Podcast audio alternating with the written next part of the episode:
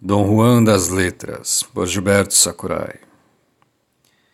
Basicamente, só sabe ficar falando de chupabuceta, o grande poeta.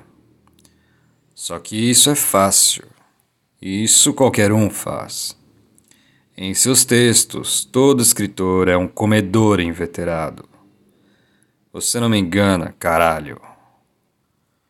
Escrito em 23 de outubro de 2010.